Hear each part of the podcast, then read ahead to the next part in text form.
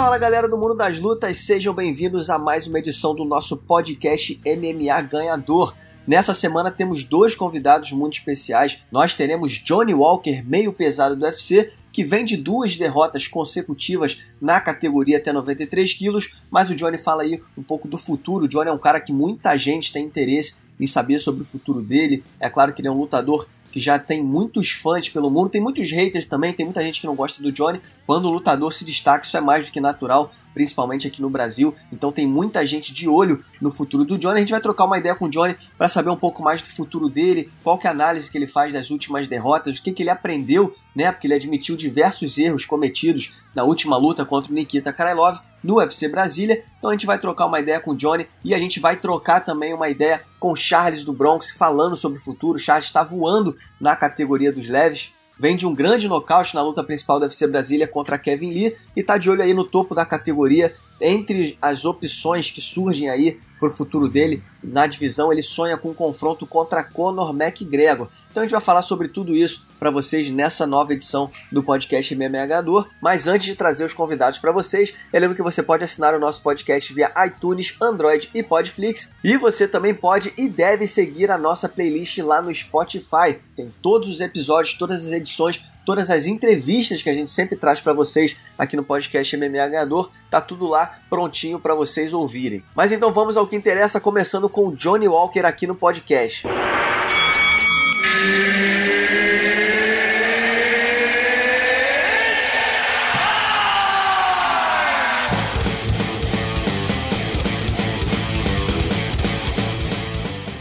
Johnny, seja muito bem-vindo mais uma vez. E aí, tudo tranquilo? Valeu, vambora. Johnny, primeira pergunta, tem feito para todo mundo, né? Tem vindo aqui no canal. Como é que tá sendo esse momento de quarentena para você, né? Você tá aqui no Rio de Janeiro, né, em Rio das Ostras, mas tá conseguindo se manter 100% dentro de casa? Tá, tá saindo para algum motivo especial? Como é que tá sendo esse momento de quarentena para você? Ah, eu tô respeitando a quarentena o máximo possível que eu posso, né? Dentre as minhas necessidades. Só saio para ir no mercado mesmo, farmácia. E eu saio para ir para academia para treinar, que eu tenho a chave de uma academia aqui, eu vou lá fazer um ferro e tô indo fazer um treininho na casa do, do, do treinador que eu tenho também aqui. Você consegue é, é fazer alguma, algum tipo de treino dentro de casa ou treino mesmo só, só na, na academia quando você vai? Ah, na academia só tem eu na academia, então eu vou na academia, eu tenho a chave da academia, eu faço treino na academia. E, mas em casa eu faço só mais alongamento mesmo. Eu tenho tatame na minha garagem lá, eu tenho aquela bolinha para você ficar dando soco, com os pezinhos na mão, então dá para uhum. fazer um treino em casa também, então eu tô, tô treinando bem. E você tá no Rio de Janeiro, você pretende ficar no Rio até isso passar ou, ou, ou por algum motivo você pretende se locomover, ir para outro lugar, enfim? A gente sabe que você tá sempre viajando, né? Você tem, tem tá sempre é, é, por vários lugares do mundo, né? Você estava treinando atrás Tardim, né, no Canadá, mas é óbvio, óbvio passado a sua luta em Brasília, você tem sua sua residência aqui mas você já, já vivia né, na, na Tailândia, enfim. Então, eu tô querendo me mudar pro Canadá. Eu vou, vou voltar lá para Tristar. E eu, eu quero lá não fazer só um campo, eu quero treinar na academia lá antes de começar o campo, entendeu? Então, é o meu plano que eu tenho. Quando, até essa quarentena, quando passar a quarentena, eu vou direto para lá, né? Vou ver minha namorada no Catar e, ficar uma semana para lá e depois eu vou direto lá para começar a treinar, não para fazer o camp, eu vou treinar na academia e vou fazer o camp também na academia, para ficar o máximo de tempo possível e talvez eu, eu more lá também, entendeu? Então isso já é definido na sua, na sua cabeça, de que Traz Tardim vai ser de fato sua equipe daqui para frente, você pretende ir para lá para realmente se dedicar no treino lá? É, eu, eu tenho que, eu já rodei muito no mundo todo, eu tenho bastante experiência, então eu sei onde eu quero parar para amadurecer como lutador e chegar onde eu tenho que chegar, né? Porque todo mundo falando que eu tenho potencial, que eu posso chegar lá, mas eu não posso continuar rodando, eu tenho que ser um, eu quero uma parada mais fixa, uma parada mais uma coisa mais sólida na minha vida, né, como lutador na minha na minha na minha carreira. Então eu vou para lá para investir 100% na minha carreira, para ser 100% lutador, parar de rodar muito aí. Eu tenho amizade em tudo quanto é lugar, né? Na Rússia também tem uma academia boa para me treinar. Meu irmão tá até morando lá, mas eu eu preferia optar por ir para Tristadin, no, em Montreal, no Canadá, e ficar lá, né, pelo menos até ser campeão. O que que você viu na, na TriStar Gym nesse tempo que você passou lá treinando que, que te atraiu nesse sentido, para você ficar mais, criar raiz? Que tipo, foi um método de treino, a estrutura, o ambiente? Foi que o, o tem, tem muito, eu sei que ele tem muito para me passar, ele tem uma visão boa de, de, de MMA, né? Ele tem jiu-jitsu bom, ele tem tem galera do West lá para me treinar, tem um clube de West lá, tem bons parceiros de treino lá também. Então a academia é bem completa para todas as situações que eu precisar. Então, tudo, tudo em um lugar só. Então, eu gostaria muito de, de, de, de, de tentar, pelo menos, dar tempo suficiente para ele fazer o trabalho dele, né? Porque eu fui para lá, fiquei sete semanas ou seis semanas, não é o suficiente para mim evoluir como lutador e nem para ele me me treinar, né, como fazer o trabalho dele como treinador seis semanas não é o suficiente. Então eu quero dar tempo suficiente para ver como ele vai, o que, que ele pode fazer para me transformar, né, o que ele pode fazer de melhor para mim e como eu posso fazer de melhor para ele também, né. Então eu preciso de mais tempo, então eu tenho que falar pelo menos um, dois anos lá, entendeu? E Johnny, passado, passado algumas semanas do UFC Brasília, sua última luta contra o Krylov, quando você para friamente e pensa em como a luta aconteceu, é, qual que é a avaliação que você faz da tua performance? O que, que você acha que deu errado, que você tem que melhorar? Cara, eu acho que é muitas coisas que a gente vive aprendendo, né? Uma das coisas que eu aprendi foi que eu não devo fazer um tipo de estratégia para a luta, porque a luta pode se transformar em várias coisas diferentes. Porque o Krylov, ele é especialista em karatê, ele é da luta em pé. E ele não quis fazer a luta em pé comigo, né? Ele fez uma estratégia de só me segurar no chão. Ele deve ter feito o camp treino dele, botando um monte de gente para baixo, só fazendo força para voltar para baixo, porque essa foi a estratégia dele na luta. Ele não trocou porrada comigo, ele só queria me segurar no chão. Ele nem estava sendo agressivo no chão, ele não queria me bater, ele só queria ganhar a luta nos pontos. Então ele, ele foi uhum. muito inteligente e ele fez essa estratégia corretíssima para me ganhar, porque eu fiz a estratégia errada. Porque ele é o cara do karatê, eu achei que ele, eu estava pronto para lutar 5, 6, 10 rounds na, da luta em pé eu estava condicionado, eu condicionei o meu corpo para fazer trocação. Se eu tiver, eu sei defender queda, eu tenho jiu-jitsu bom, eu tenho defesa de queda boa, mas se o meu campo de treinamento estiver focado para a luta em pé, o meu corpo não vai estar condicionado para fazer a força de defesa de queda. Então foi isso que aconteceu. Eu não estava condicionado a fazer a defesa de queda e ele estava condicionado a me botar para baixo. Então ele estava muito mais preparado do que eu para aquele tipo de jogo. Então o jogo dele foi superior ao meu. Ele fez um jogo que, que eu não estava preparado para receber.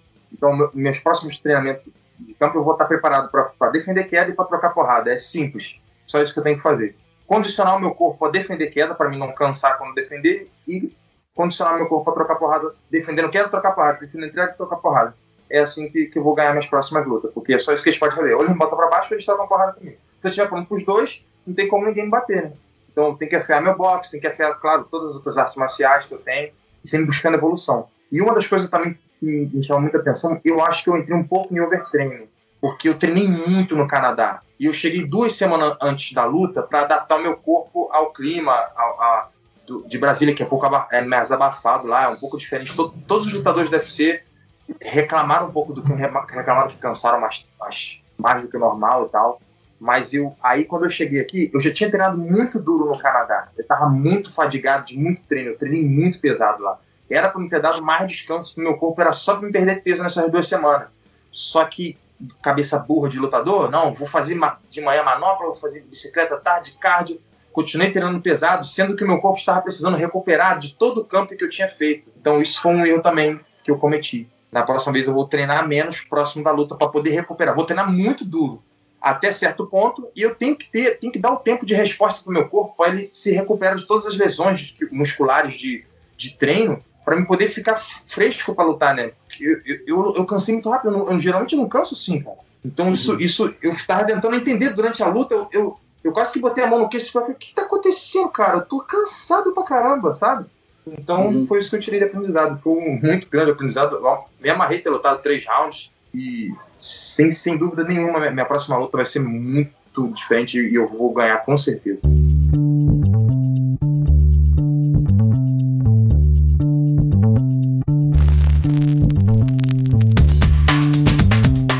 Esse UFC Brasília foi o primeiro evento é, da história do UFC de portões fechados, né? Por conta do início da pandemia. Você acha que teve alguma influência o fato de não ter público, não ter aquela atmosfera comum?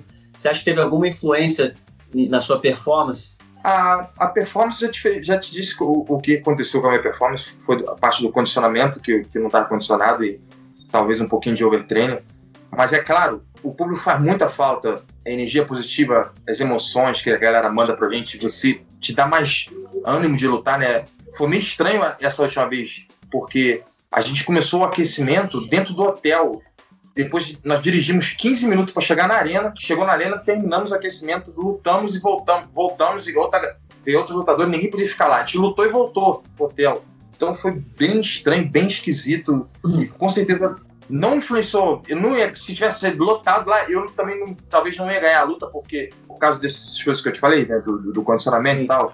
Mas com certeza faz muita falta a, a energia do povo lá da galera, a galera assistindo, né?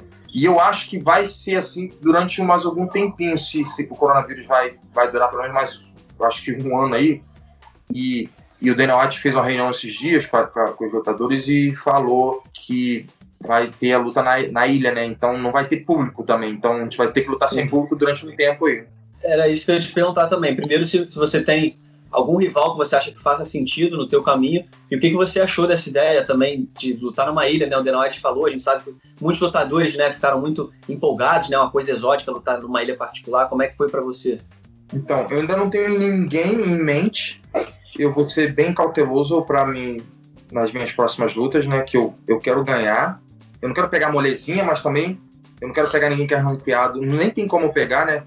Mas eu quero ganhar. Eu quero um cara do meu nível ali para me voltar, que eu tenho certeza que vou ganhar, né? Para me voltar aquela confiança. Eu preciso daquele Johnny Walker das três primeiras lutas de volta. Eu preciso. Eu, eu tô eliminando, tô mudando um monte de coisa na minha vida. Tô, tô sendo muito mais sério, muito mais focado, treinando mais, descansando mais, dando mais valor ao, ao meu dinheiro, à minha família, ao meu tempo, ao meu sono, né? Então, e eu tô animadão, cara, pra lutar também, que vai ser uma loucura nessa luta nessa ilha aí. Porque imagina, você vai pegar um avião, vai pra ilha, vai sair na mão na ilha e depois vai voltar. É tipo um Battle Royale, né? Desses jogos que a galera joga aí. Então vai faltar soltar de paraquedas pra, pra bater na galera lá e voltar. Mas vai ser maneiro. E Johnny, uma, uma coisa que eu queria saber também. É, hoje, a percepção nossa, que a gente trabalha com, com mídia, com público e tudo mais, a nova geração tem três nomes que hoje em dia atraem o público três nomes que atraem muito público, que o público se interessa em saber, em conhecer, em assistir.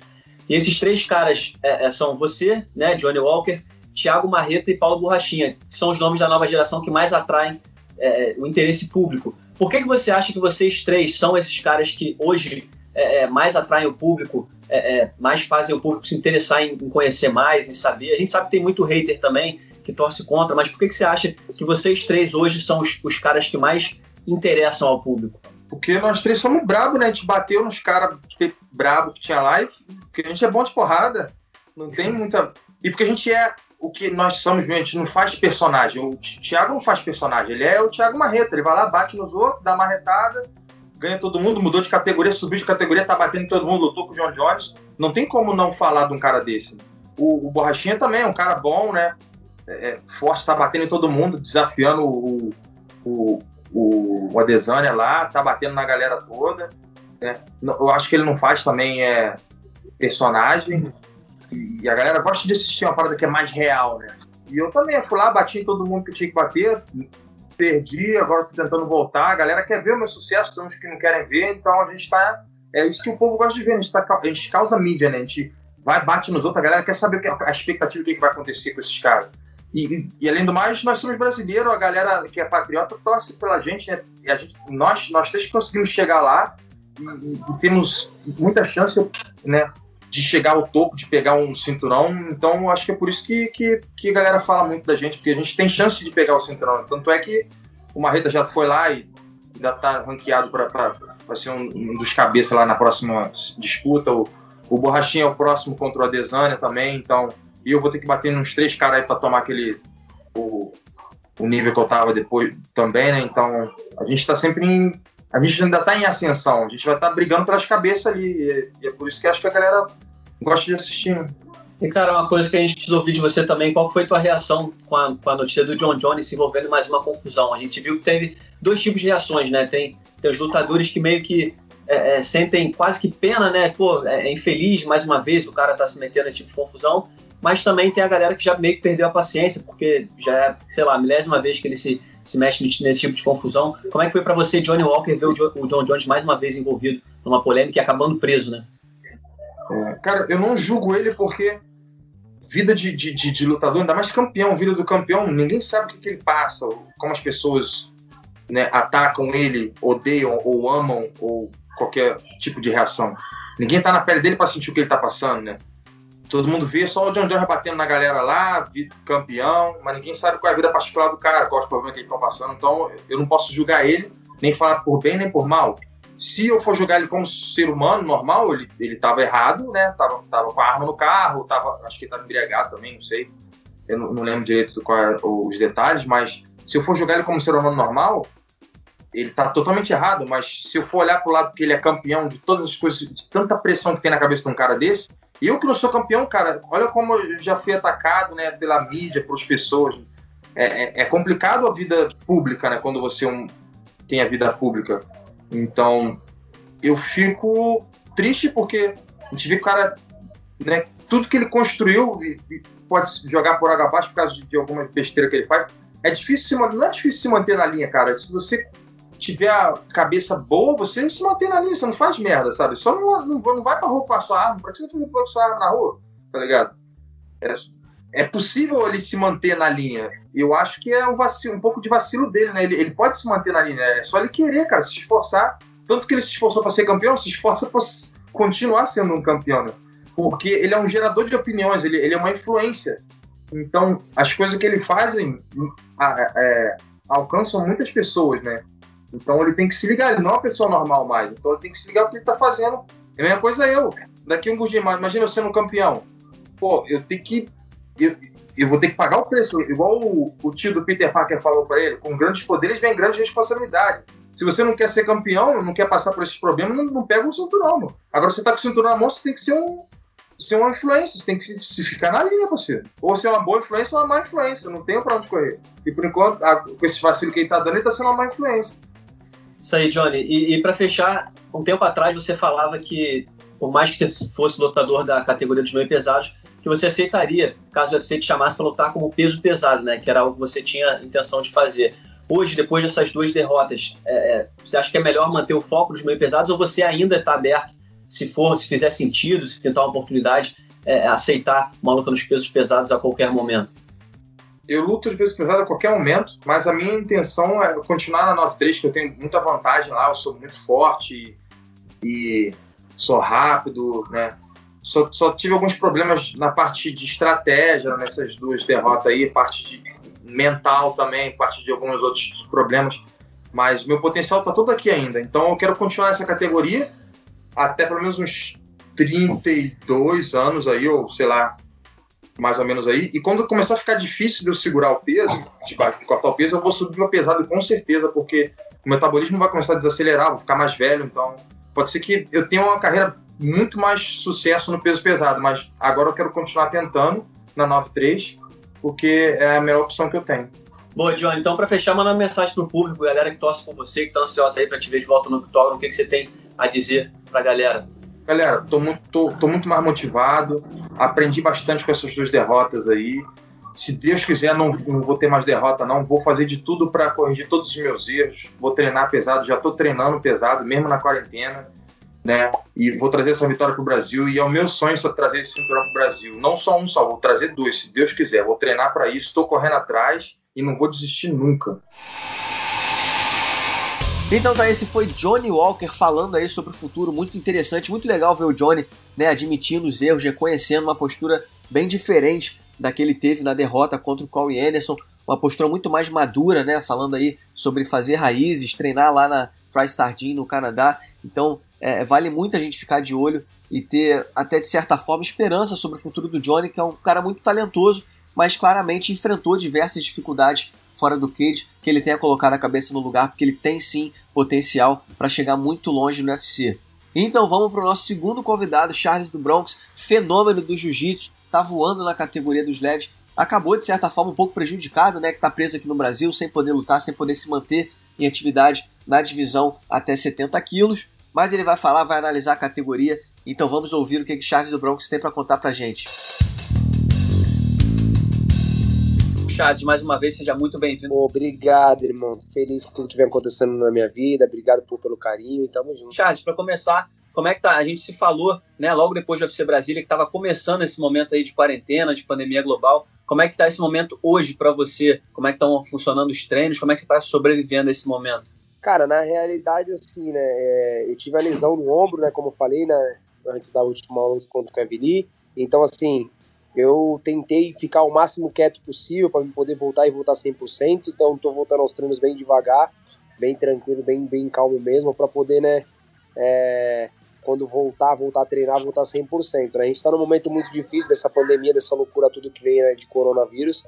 Então, tipo, eu usei para mim também como um momento de descanso, né? Como a galera fala, para tirar um pouco de uma, umas férias para mim, né?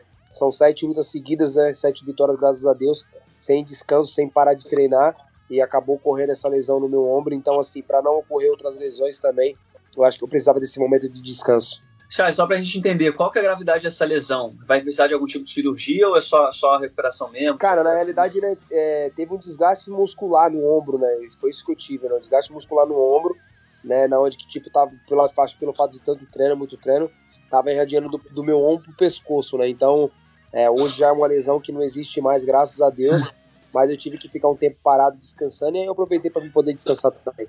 Como você bem explicou, né, Charles? É tipo meio que um, um, um descanso forçado, né? Mas de alguma forma, é claro, é uma situação ruim para todo mundo, para mim, para você, para quem está assistindo a gente. Sim. Mas de alguma forma você, você tem um pouco de, de frustração no sentido de que você está voando na categoria, teve uma grande vitória contra o Kevin Lee. Essa disputa de cinturão acontecendo agora, você falou que queria estar tá lá presente, né, para fazer um, um, um hype e tudo mais. Você sente que de alguma forma é, é, você meio que também perdeu uma oportunidade, não perdeu, talvez adiou, mas você poderia nesse momento estar tá fazendo barulho e, e, dando continuidade para voltar logo a lutar e, e, subir mais na divisão? Cara, eu creio eu que não, eu creio que as coisas têm que acontecer no momento certo, né? Eu acho que assim, né?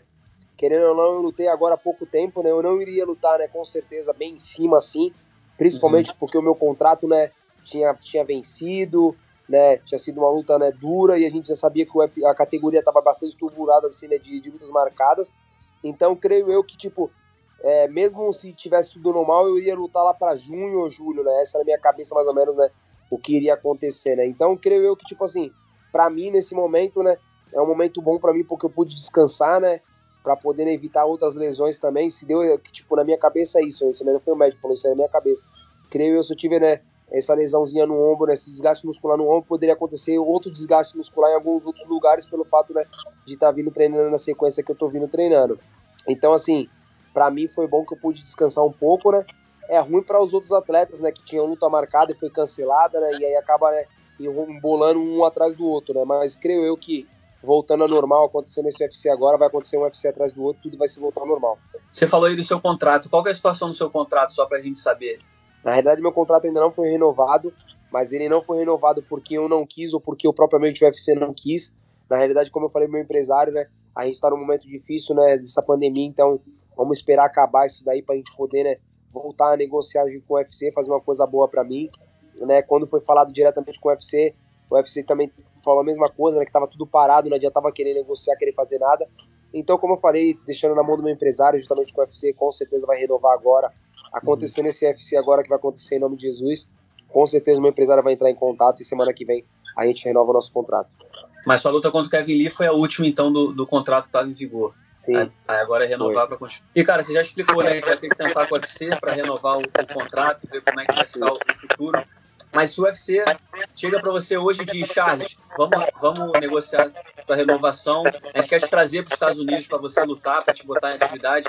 Que, te, que tipo de. Qual seria a tua reação? Porque a gente sabe que existem duas situações, né? A gente tem os lutadores que querem voltar o quanto antes e, e, e, estão à disposição do UFC, mas a gente também sabe que existem lutadores, como por exemplo o Miotite, campeão de pesados, que por conta da pandemia global, por conta da, do momento, preferem esperar tudo isso passar. O, o, o Charles está em, tá em que situação hoje em relação ao, ao futuro? Cara, eu nasci para lutar, sou lutador vocês me chamarem, com certeza eu vou estar pronto, eu vou lutar, eu quero lutar, entendeu? Eu acho que agora a gente só tem que ter um pouco de calma com quem vai ser o nosso próximo adversário, né?